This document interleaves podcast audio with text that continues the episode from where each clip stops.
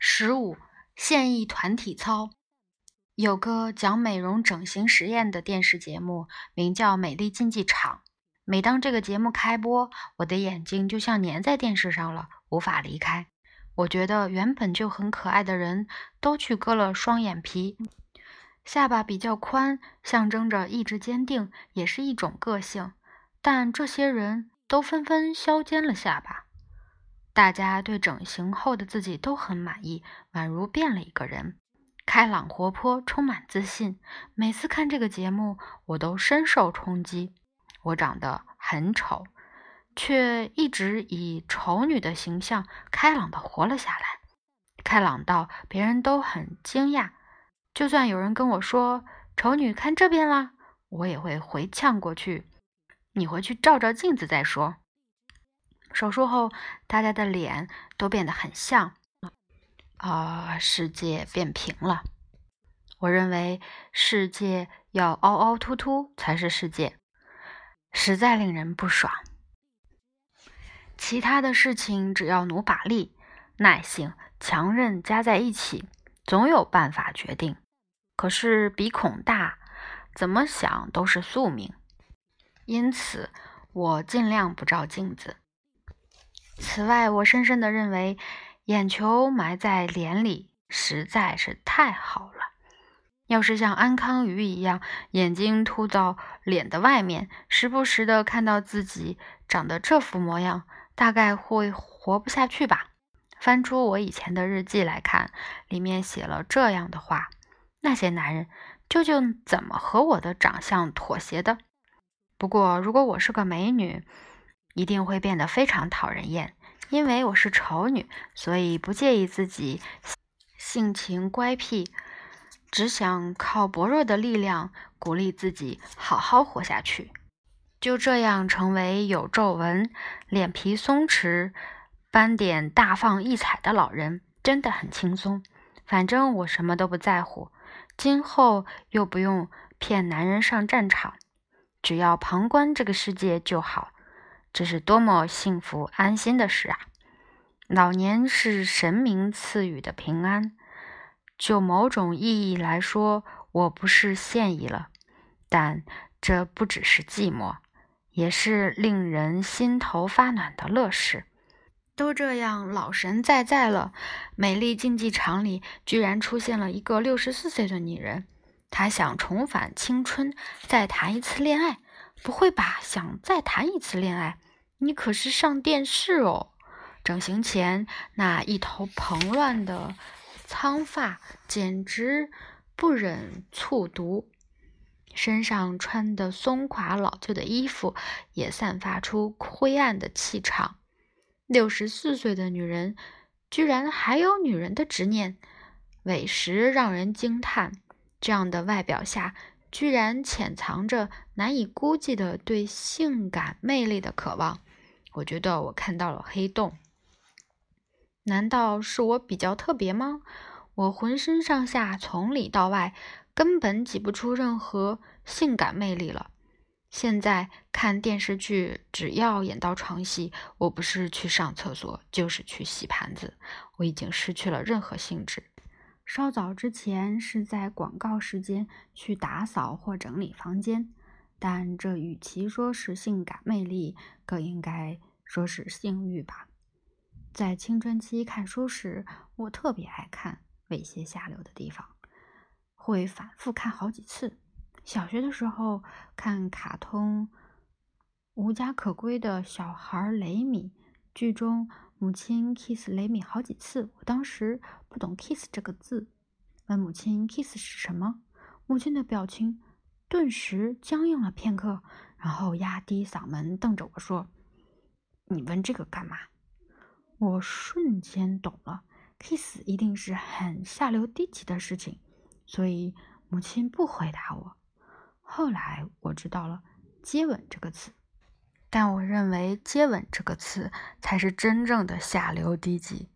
至今我都认为接吻比 kiss 更恶心。接吻这个词可能会变成死语吧。不过对我而言，kiss 和接吻早就是死语了。我想平静安稳地朝着死亡走去，偏偏我的八卦好奇心却死不了，很想知道六十四岁的女人整形以后会变成什么样。终于，整形后的大妈在光芒中现身，出来的是像野村纱织带那种金光闪闪型的美女，完全变了一个人，也不能认为是同一个人。她把六十四岁的人生苦乐全都剥除扔掉。听说化妆师或造型师也会这种剥除技术。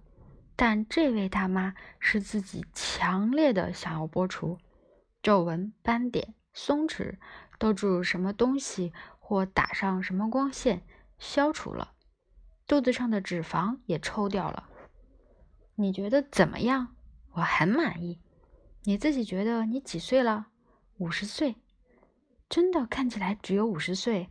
那么恋爱呢？大妈的声音宛如。整过形，答得铿锵有力，没问题。语气带着一种妖艳感。最高兴的是，我的腰疼和膝盖疼都不见了。真是神秘的身体，连腰和膝盖都变成五十岁了。我很想对他就之后的变化做贴身采访。立刻就有很多公子跟我搭讪。公子这个字眼透露出。你六十四岁喽，说话小心点儿。孩提时代，父亲很喜欢在晚饭时间向孩子说教。人会因为小拇指弯曲，不远千里找人医治。心理扭曲的家伙，就算隔壁有人能医治，他也不去。这句话他说了好几次。当时我年幼的心里是这么想的。自己的心扭曲了，自己不会知道吧？倘若父亲还活着，他看到美丽竞技场会怎么说呢？父母亲还是活久一点比较好。外貌变成五十岁，连腰和膝盖都治好了，这个冲击实在太大了。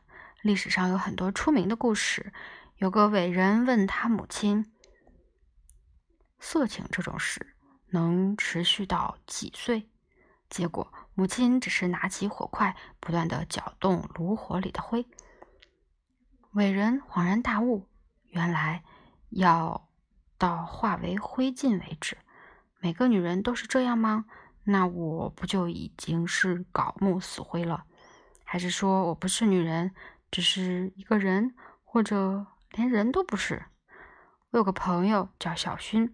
身材曼妙，是年近六十的寡妇，同样是单身老女人。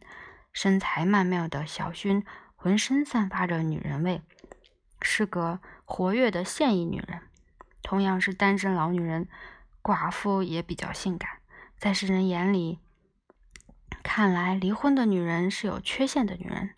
当事者多少也这么想。小薰说：“其实我已经不行了。”那都只是零件而已喽，什么零件啊？全部都是啊！跑腿小弟啦，或是陪我吃饭的，都是零件啊！呵呵，你是女王，佐野你也加油哦，你至少要有个跑腿小弟。他才没有呢！另一个朋友立刻说：“佐野是个路痴，到处迷路，可是不管到哪里都自己一个人去。”小薰在八月山的山庄有车子，可是却不是自己开来的哦，所以佐野输了。我问：跑腿小弟在八月山过夜吗？讨厌了，呵呵呵呵，害我不能问下面想要问的事情。其实我也，其实我也在，曾经在大半夜叫一个身高一米八的三十岁男生来跑腿哟。哎呀，佐野也有是谁啊？小薰一副雍容华贵的样子，老神在在的问：“朋友的儿子，他只在这里待了十分钟，当天晚上就回东京了。我付了一万块打工钱给他，你就别跟人家比了。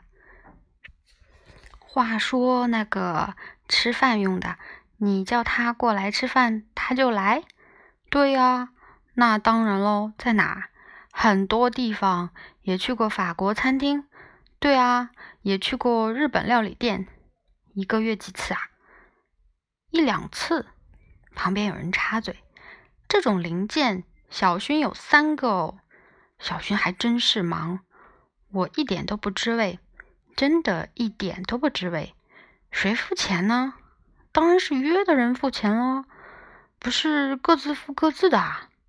我想起以前有个男人说：“不让我上的女人，谁要付钱啊？”我拼命搜索记忆，想不起和男人单独吃过饭。小薰和男人不是各付各的，那表示小薰是……嗯，我也有哦。每当钓鱼解禁后，有。有个人会把最先钓到的香鱼拿一两条来送我哦，那是荒井先生吧？没错。到了秋天，他会采他们家院子的大白庄菇给我哦，好好吃哦。这也是荒井先生吧？就算吃饭的朋友，只是吃饭的朋友啦。是哦，那小薰，我问你。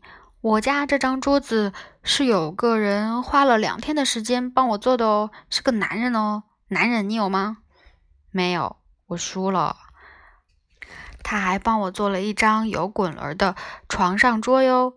我抽动鼻子，神气地说：“我输了。”小薰又认输了。我想趁机加码时，朋友竟然拆穿我：“你说的这些都是佐藤吧？”“对，就是佐藤。”马里跟我说，佐藤闲得要命，叫我有什么事尽管找他做。因为退休后两人在家大眼瞪小眼，搞得两人都很烦。可是这样还是佐野叔。你看看小薰，人家连吃早餐也会化妆，还穿鱼耳跟莱乐的衣服呢。你大概连脸都没有洗吧？还穿着脏兮兮的牛仔裤。翘着脚抽烟，你看看人家小薰的手戴着那么大的戒指哦。那个美丽竞技场的六十四岁大妈，八成想变成小薰。对了，小薰现在也还在爬山，当然也有登山的朋友。要爬山那天，当然也会接送他。他还有打高尔夫球的朋友，当然，当然也。所以小轩的腰和膝盖不会痛。果然，年轻是来自对异性的保持现役吗？多数人都只从外表来分辨年轻与年老，所以男人才会对秃顶那么敏感，想尽办法掩饰秃头。殊不知有此一说，秃头可代表精力超群呢。